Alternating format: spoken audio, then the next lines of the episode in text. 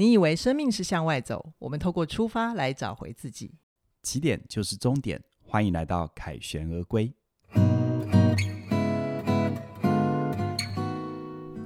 大家好，我是凯宇。我是怡璇，今天的凯旋而归要跟大家聊一聊成年人安身立命的话题。那如果你很想知道要过好人生，你可以掌握的几个关键大方向，请你一定要听完今天的内容。在开始之前呢，邀请你在 YouTube 帮我们按赞、订阅、分享。那如果你是在 Podcast 收听，提醒你，我们节目从十二月开始会回归到起点文化的主频道，不会再独立更新喽。所以，请你记得要找凯旋而归来听的话，就到起点文化一天听一点找我们。也请你持续。给我们五星推报，然后把链接分享出去，留言跟我们互动，我们也会选择适当的主题做成节目跟大家交流哦。在今天的分享开始之前呢，要跟你说一件很重要的事情哦，就是我们的 APP 已经上线了，你只要在 App Store 或者是 Google Play 搜寻起点文化，就可以下载我们的 APP。我们致力于给你更好的收听体验，所以无论是日更内容还是线上课程，你都可以透过 APP 用更方便、更顺畅的方式来收听我们。凯宇啊，我发现啊，嗯、人在一辈子追求这个安身立命的过程里面，它有很大程度上其实就是三个向度上面的安全感，一个是心理，一个是生理，一个是物理。那心理跟生理上，我们常常会聊一些身心健康。那我们今天就来聊一聊物理上的安全感之一。关于买房这件事情哦，嗯，那因为我这两这两年就是有一些买房的规划，那最近也准备要交屋了，所以我有经过一些申请房贷的过程。可是你知道吗？就是在申请房贷的过程里面，我发现啊，我们台湾申请房贷那个审核的严谨，真的会让人有很大的不安全感。就是哦，不安全感啊、哦！对对对，哦、就是会不确定自己过去累积的那种信用，到底能不能帮自己争取到一个我自己想要的空间。你的意思是说，他在跟你征信的过程当中，会让你有不确定的感觉，就是因为他很多繁琐的查询嘛，对，手续都办完了，然后他就说：“好，那你回去等。” 要等什么？等到什么时候都不知道。了解了解。对，那这就让我想到一部电影叫《大麦空》。以前呢、啊，这部电影刚上映的时候，我是完全不想看的，因为你知道我的原生本质的设定，对，就是对数字跟对理财是有排斥的。然后后来有一天，你就跟我聊天的时候，你说你最近在重看，嗯，然后我就很好奇，就也去重看，也去看了它。嗯、对，所以我就想先问你，那时候是什么原因让你想要重看这部电影啊？那个时候。呃，我记得我就在 Netflix 上面乱逛嘛，对，哦，然后我在那之前我看了什么呢？我有点忘了，嗯，但是啊，我想起来了，我那一天就有点穷极无聊，嗯，那你知道人在有一点累的时候，嗯，呃，尤其现在的那个 Netflix 影片真的很多对，那你就面对一个挣扎，叫做我要投资一个成本去看一个我不知道好不好看，会不会浪费时间的剧，哦，还是看一个其实我看过。然后当做是醒醒脑、杀杀时间。嗯哼哼。所以我那时候看到大卖空，大概是因为我前那一阵子看的大概比较是那个路线的，嗯嗯，所以他托给推给我。然后我就想到，哦，大麦空，因为因为我们开始有企划一些跟我们的世俗生命更靠近的主题，对啊，比如说不管过去的职场，还是接下来所谓的理财的观念，所以我说好把它捞出来再看。OK。那我那时候看的时候呢，我就觉得至少啦哈，对于我们的文化圈来说。其实买房好是一件大事啊，不管你会不会决定你要买房，嗯、或你不管对于未来是看好还是看坏，好，那有拥有自己可以掌控的资产啊，房子这种资产，其实对蛮多人来说还有蛮强烈的心理意义。嗯，但只是说，现在一个关键是买房这件事情，对于嗯每一个人来说，到底是安身立命的开始，还是灾难的开始？嗯哼，好，再延伸来看。关于钱这件事情，嗯，好，你到底是在投资，还是让你钱莫名其妙不见哦，哦，那都不好说的。是是，是，对对，所以，我们今天就要用《大麦空》这部电影啊，来跟大家聊一聊关于安身立命立命的几个几个大方向。那我先讲一下《大麦空》这个故事的背景哈，就是约莫在一九七零年到两千年期间呢，就是美国有很多人都有成家的梦想，其实全世界都是啦哈。嗯。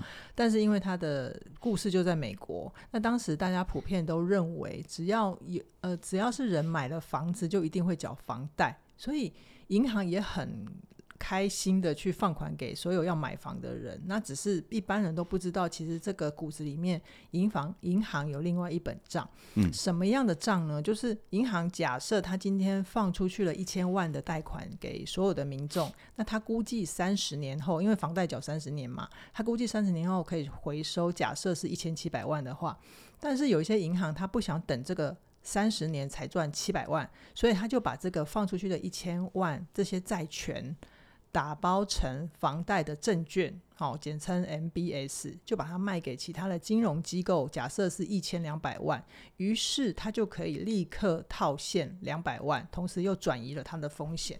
那买到这个债权的金融机构，他就会再把债权包装成金融商品卖给卖出去给市场的很多投资人。那这些投资人他就等于承担了银行跟金融机构的风险。可是大家那时候普遍认为有房贷的人一定都会还钱，所以金融机构跟投资人都觉得这也是一个稳稳的生意，就一起赚钱嘛。但没想到。三十年过去之后，金融机构一直放贷，然后这个 MBS 一直卖，然后观众一直啊、民众一直买房，房价就一直升，然后 MBS 还不断的变成各种的金融衍生商品，比如说债券、对冲基金、投资型保单、退休养老基金等等。总之呢，MBS 在这三十年之间，最高的金额一度来到五万亿美金。哇，那后面几个零啊？你没有听错，你要听清楚，不是五亿美金，嗯、是五万亿美金。嗯、然后这样的资金表象啊，它其实必须要建立在。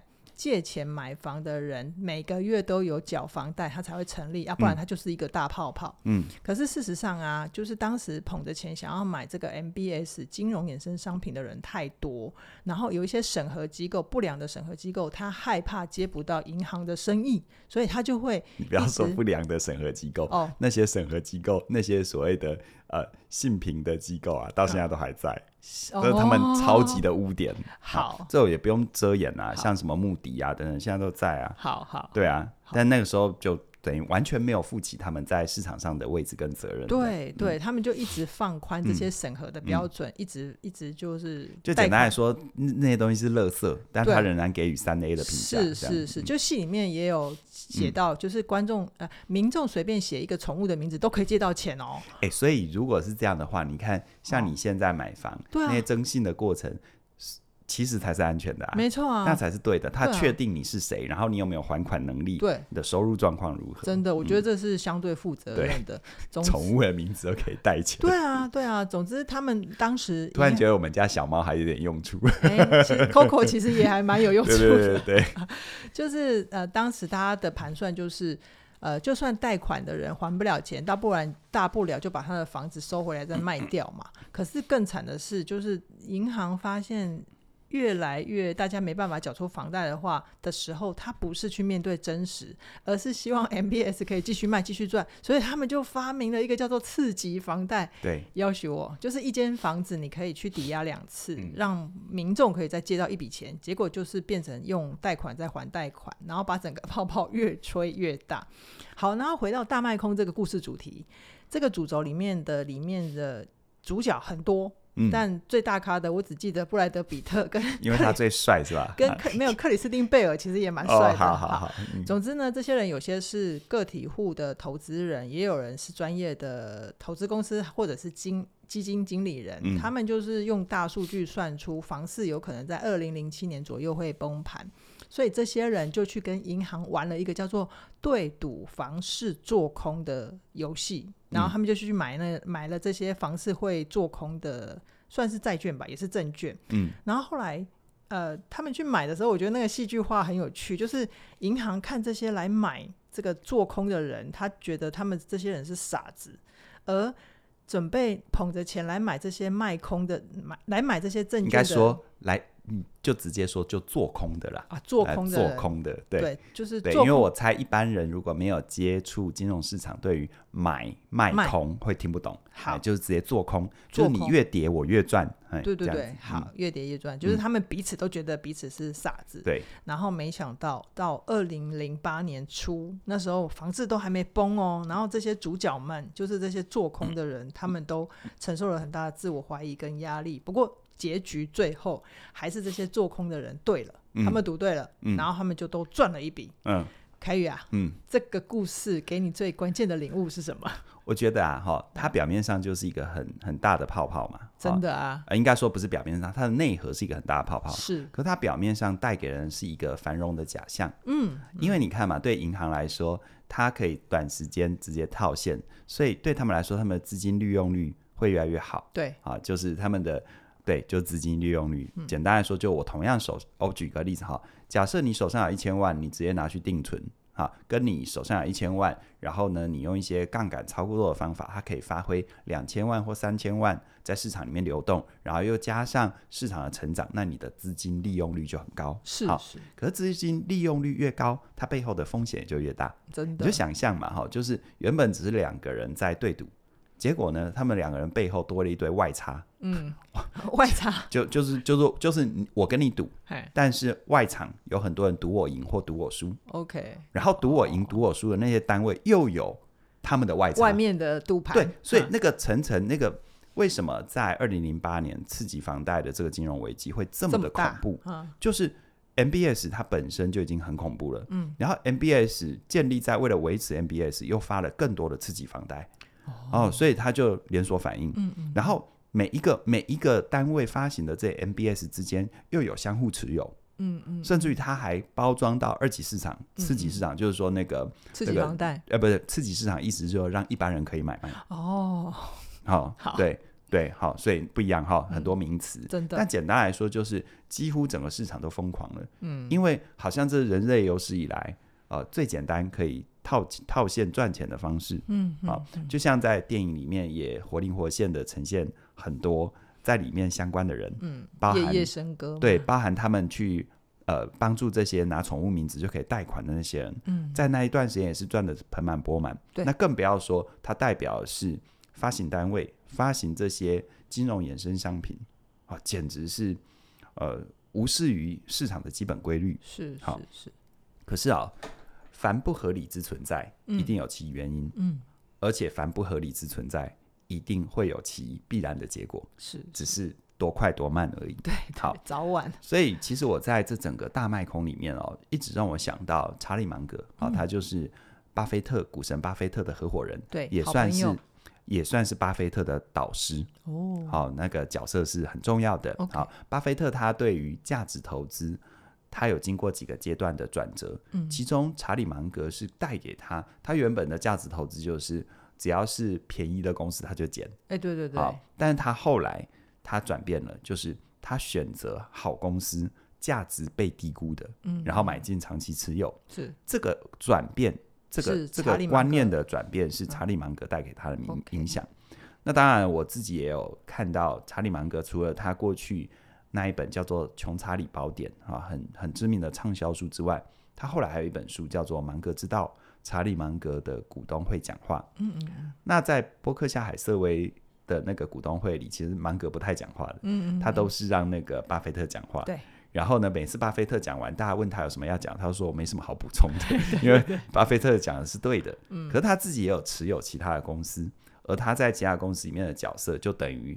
呃，巴菲特在博客下的角色是一样的，嗯，所以他就必须要说一些话，然后他在里面有很多的分享。我觉得有一些主轴很值得我们看待这些金融的波动，嗯，还有我们怎么安身立命的一些思考。好，因为我们活在这个环境，不管你对于金融市场你的感受是如何，这些波动跟我们息息相关。就算你再怎么排斥它，就像你看这几年疫情，然后接下来升息。啊、呃，为什么升息？因为通膨嘛，嗯、通膨太可怕了，嗯，所以你会发现，你自己去买一个便当，你就有感了吧？嗯嗯。好，所以我觉得你是不能自外于这个这这件事情的哈，啊。所以在查理芒格的《芒格之道》里面哈，他有提到，我觉得它里面有三个很重要的大方向观念，我觉得蛮呼应大卖空的这个故事和这个时代的背景。好，当然也呼应我们现在。其实芒格他就提到第一个哈。很重要的观念叫做，呃，走歪路不如走正道。对，那我自己的翻译叫做，人多的地方要小心，嗯，特别在金融市场，嗯嗯啊。那你说人多的地方，呃，人多的地方不是比较有安全感吗？对啊，对啊，对啊，对啊。啊，那其实就很呼应啊。那个当市场大家都在狂热的时候，你很有可能你很有可能成为最后一个持有者啊，最后一波韭菜嘛。呃，最后一波韭菜没错啊、就是那个，就是当擦鞋童或者是市场买菜卖菜的大妈都在跟你讲股票，股票，这时候你手上的部位最好把它出清掉了。你要有这个敏感度。对对对对，那事实上呢，为什么说人多的地方要小心？人是趋利避害的，是没有错。可是当那个利益变得太容易的时候，就是很疯狂。就像如果你看大卖空的话，嗯、我们是一个观影者的角度，你当然可以很快的看到它的不合理。嗯嗯。可如果你置身在那个局里，你只要简单的签个名，你的办贷款的佣金就会进来。嗯。你真的还有什么道德底线？你管他是谁能签名的，你就贷给他。对，他一定就这样，真的完全不会去想到后面还款等等的问题。嗯，所以什么叫做正道？什么叫歪路？嗯，如果回到市场经济或者我们说经济运作的本质，我要么销售商品，要么销售服务的流动，创造 GDP，创造整个价值。但是现在整个结构它已经变成是结构上的不合理。嗯，没有真正的。这么说吧，有这么多的账上的借贷，对，但是没有真正的还款，甚至于它没有真正具体标的物的转移，是哇，那这个结构上的不合理，就等于是不断的，刚刚说的，不断的放大杠杠杆啊，它一堆一堆外面的外差，什么叫外差？嗯、如果你小时候有看过这个电影哈，这个港港。香港拍的电影叫《赌神》第三集，对啊，叫《少年高进》，我还记得是那个黎明演的，对对对，还有陈小春吧，哈，嗯嗯，那里面哈，那个在最后，应该说在在他们要争赌神这个身份的时候，最后一盘赌局了吧？其实那那是中间啊，真的，哦，那是中间，哈，那是中间就是就是呃，那个黎明演的赌神的那个角色啊，他在跟他的师兄最后剩下他跟他的师兄对赌。那眼看他就要赢了，对，就中间休息的时候，他那时候的干爹，对，啊，就到厕所去找他，嗯，要他故意输给他的师师兄，啊，为什么？因为他输给他的师兄，赌神的名号就会先给他师兄，嗯，然后他的师傅就劝他说，啊，你让他先当一年，明年换你，嗯，有没有？跟我们的候选人很像嘛，让大哥做四年，那、嗯、么呃，乱讲乱讲啊，好，我的意思就是说，那高那个高进当然就觉得。他无法理解嘛？为什么要这样？然后他的干爹才跟他说啊，因为外场的差，就外差的，嗯，好，都都都差你赢，但是我是他们背后的庄家，哦，就是如果你输了，那些钱都是我的，哦，有没有？那利益太大，就是他他干爹买另外一边呢？对，好，那为什么讲这个？你看哦，当这些外差越来越多，它就失去了竞赛的本质。嗯，来，为什么职业运动的签赌？如果在非法范围很可怕，嗯，因为它的利益太大，它就直接影响到场内了。对，当它的利益太大，那在次贷危机，在很多金融的风暴里面都是这样。当外围的利益太大，它的核心已经没有人在乎了，嗯，已经没有人在乎这个房市它本身是否合理，它的供需关系是如何，到底是什么人，多少人贷了多少款，还款如何，已经没有人在乎了。但是吊诡就在于这些东西却是支撑这整个结构的本质。当整当整个本质都已经不在了，嗯，它后面的如果今天我只是还款不出来，如果只是这样的话，是不是只是假设这个房子三千万台币好了，好，是不是只是三千万的经济经济影响？对。但如果它后面一层一层一堆外差，嗯，那会是三千万的几倍。那如果很多这样的房子，嗯，很多这样的个人，嗯，别忘了，还不是只有房子而已。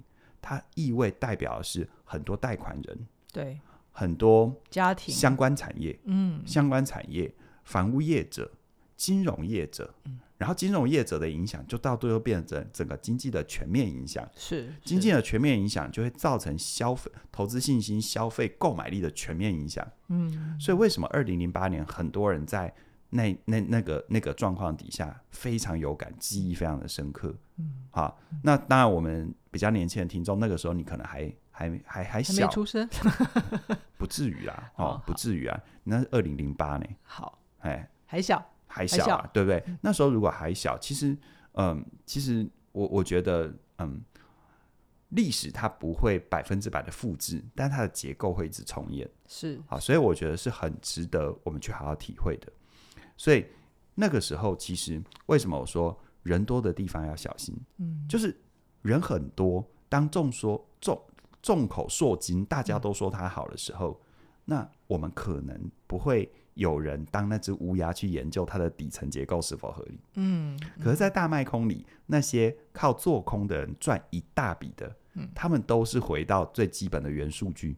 是。现在还款率到底如何嘛？嗯，现在到底谁在贷款嘛？嗯，那如果大家有看这部电影的话，你会发现有一个呃呃投呃那个呃投资单位的专业经理人，对。专业经理人，他还特别跑到现场，对他直接跑到那些感觉好像房市最热的地方，对他他去访他去访谈相关的业者，对对，对，他做田野调查，对，所以那个东西就叫底层结构是否合理。但其实早在一九九零年的年末，那个时候，巴菲特跟芒格他们就已经提出警告，他们说金融衍生商品可能会造成很大的经济灾难。哇，因为因为他已经看到他背后那个杠杆放大的可怕。嗯，嗯，所以所以你看哦，如果今天本质结构不合理，也就是说贷款他都没有做资格审查啊，就是你前面说的让你觉得不安，嗯、但其实那才是安全。对。对不对？嗯，难道你希望今天的信用平和是很很很草率，嗯？然后呢，到最后你因为整个房地产，你知道这个房地产的震荡，至少在美国跟全世界造成那个多少房子的的的价格掉到不可思议，而且它让很多的美国人流离失所嘛。对，所以所以其实当你知道，当有些东西是可以白拿的时候，大家都、大家、大家都会觉得不拿白不拿，真的。对，所以它的它就叫做它在它在它在它在结构，它在底层结构上就是不合理的。嗯嗯嗯。一个好的社会跟经济的发展，它不应该也不能会是个赌场。是啊，它有它有它它要它底层的合理性。对，好，那再来第二个呢？芒格他还提到，就是说理性思考是非常重要的。嗯，你看哦，如果今天你不是这些专业人士，你没有办法去看懂或看见这些众生鼎沸的背后是否合理。好，你可能没有这个能力和这个资源，没关系。对，第二个，你有没有考虑到风险是什么？嗯，哦，就像我常说的嘛，不管是金融机构，好，你的理财专员。还是任何人跟你说保证获利，我告诉你，他一定在骗你。OK，这世界没有保证获利的事。嗯，啊，这世界有有相对低风险的，但低风险就是低报酬。嗯，你要高报酬，它背后承担风险一定是相对比较高的。大家要仔细听进去哦。所以风险跟报酬，它本来就是一个，它本来就是一个合理的比例关系。是，好，预期风险越高，呃，预期报酬越高。预期风险就越高，相对高啊。可是你反过来想，哎，那所以你就意思就是说，它风险越高，可能报酬率就越高？没有，有些风险就是纯粹风险而已。比如说什么赌博吗？对啊，嗯，你说的一点没错啊。嗯，你如果跟赌场比较起来，赌场为什么？呃，赌场，赌场它为什么开赌场？就是它不会跟你计较你的一盘两盘，它是胜还是？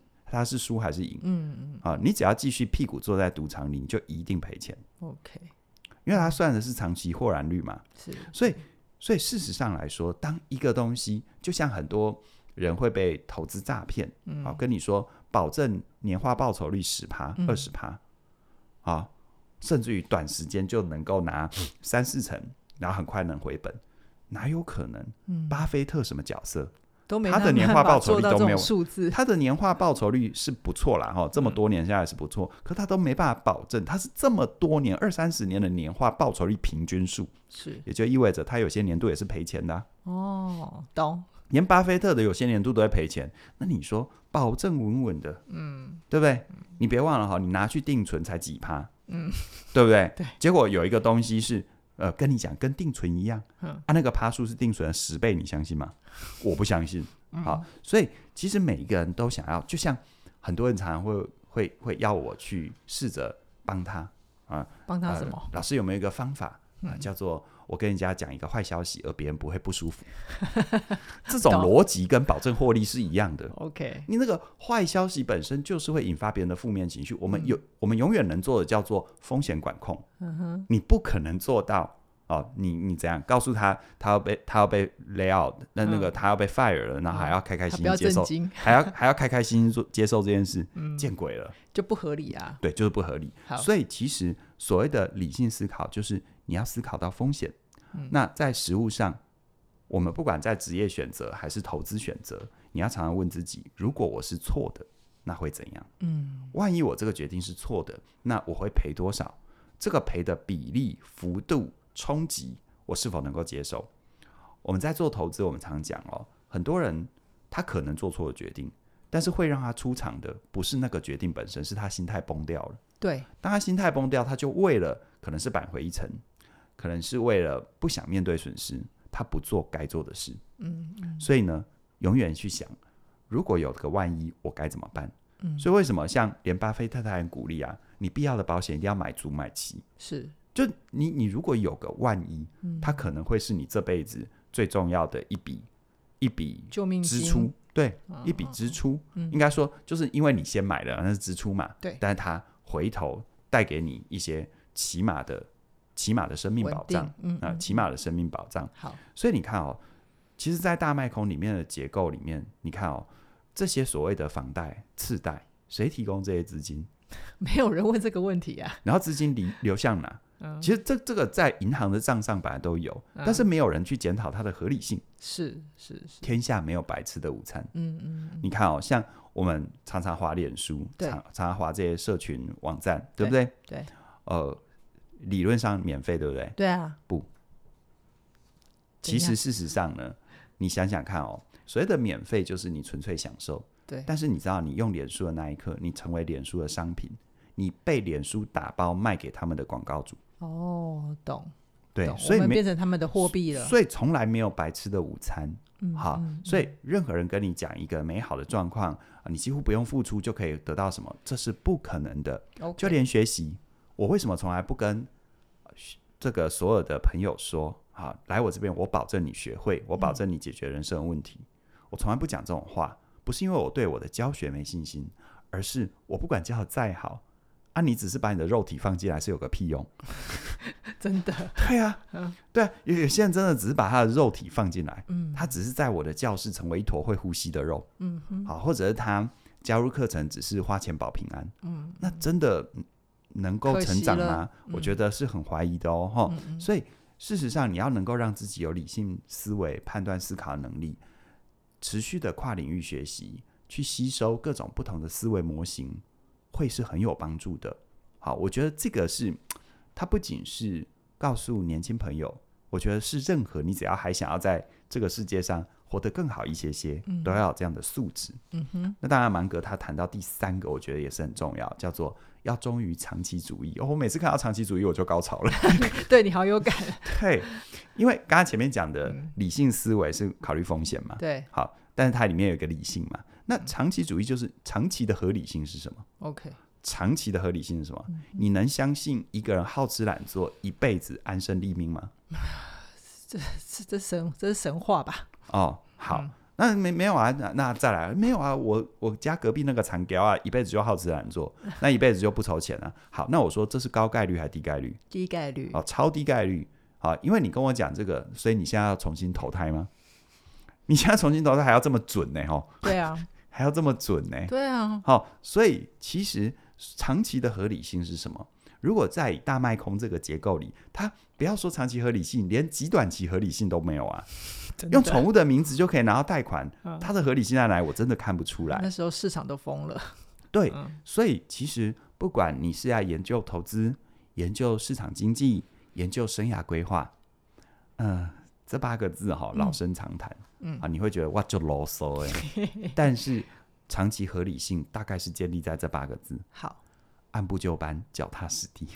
OK，对，所以我自己看大麦空，我记得刚出来我就看过，这中间时不时还拿出来看，嗯，但已经好一阵子没看，最近又看，又加上我接触芒格的这些想法的时候，我觉得真的超级有感的，因为嗯，每一个时代每一个时代都有每一个时代。很吸引人的地方，然后每一个时代那些吸引人，可能到最后会让你受伤的，他们的说服方法都会告诉你，你知道都似是而非。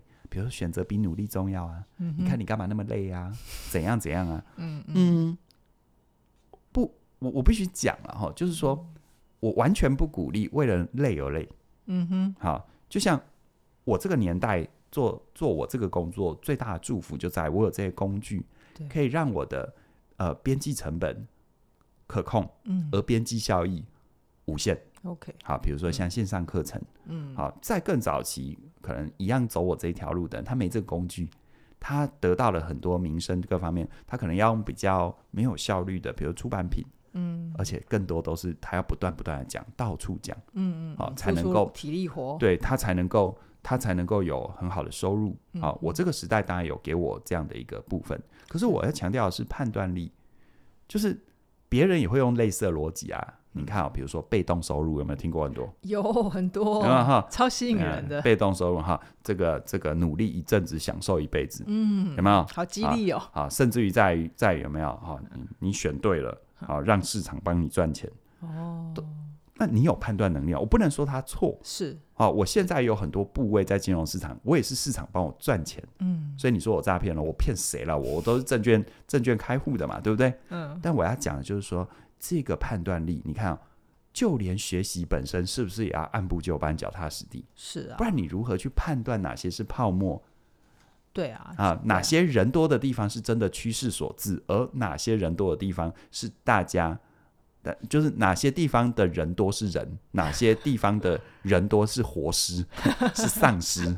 对，总之我觉得关键就在于合理性了。嗯，那我觉得从小白的角度来看，我从《大麦空》这部电影里面学到的，就是我会觉得有时候哈，我们真的人生。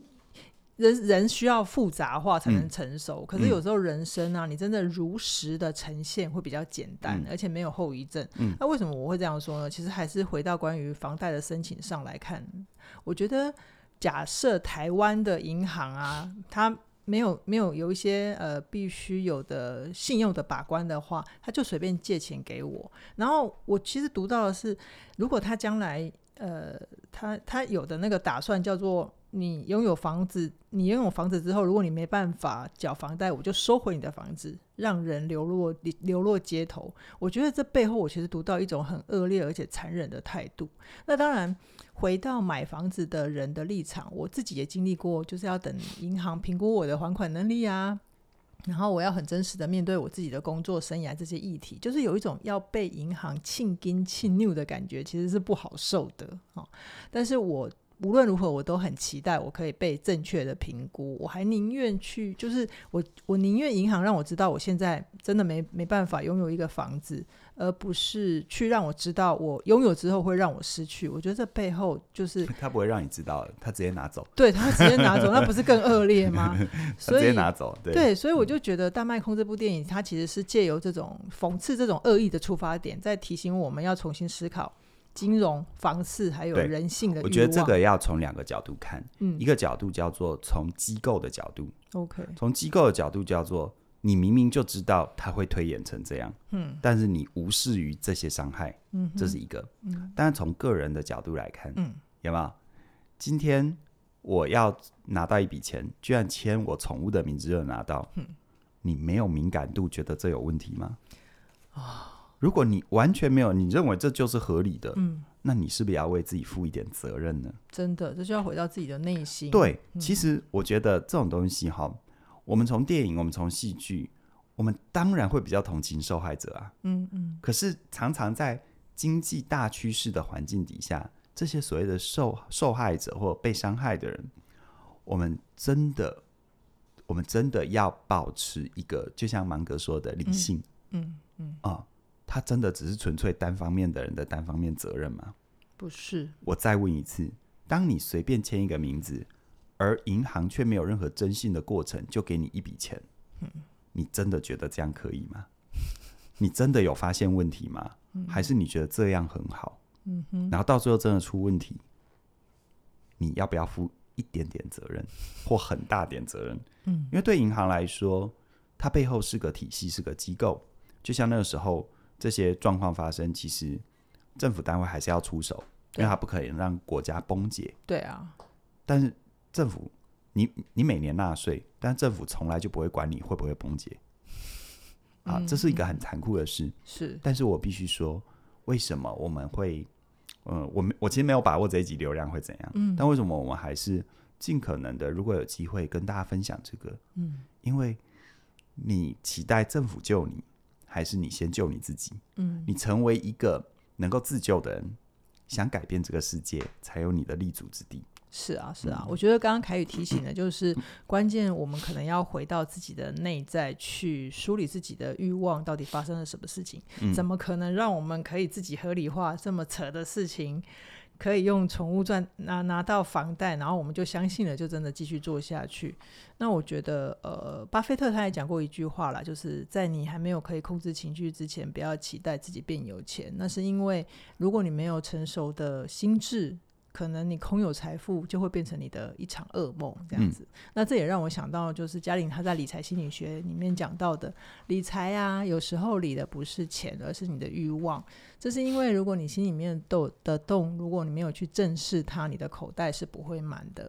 那我们常见的四种心里面的洞，就是罪恶感啊、疲惫感、缺乏感，或者是比较感。比如说，好，我我看到别人有房子，我不管怎么样，我就我就也要想办法有房子。那其实这没有办法让你享受到真正的财富自由。那我觉得，我常常在学习呃理财心理学的过程里面，他帮我破除了一些，就是我对于金钱的情绪化投射。我不会再把钱当成一种自我证明的工具。然后我也在课程里面学习到，就是有时候我们都会以为省钱要把自己过得很辛苦，但其实不必省到。呃，生活品质，你就可以好好的帮自己存下你的钱。嗯，那如果你也很想要让你的钱变成你理想的阶梯，而不是工作的奴隶，那嘉颖老师的理财心理学就推荐给你。那要是你对于自己现在有一些花钱的困扰，或者是你生活习惯上的有一点分心啊，容易拖延的状况，你好像觉得自己总是拿自己一点办法都没有的话，那嘉玲老师的另外一门课程《成为你想要的改变》，它就能够帮助你搞定拖延跟分心，找回你想要的人生总掌控感。那这两门课程呢，从即日起到十二月四号之前，单门加入可以折扣两百。那如果你两门一起合购，可以一次折六百块，总价是五千五百块钱。那相关的课程连接都在我们的影片说明栏里面就有，很期待你赶快加入，然后跟我们一起学习，一起前进。那下一次的凯旋而归再见喽，拜拜。拜拜。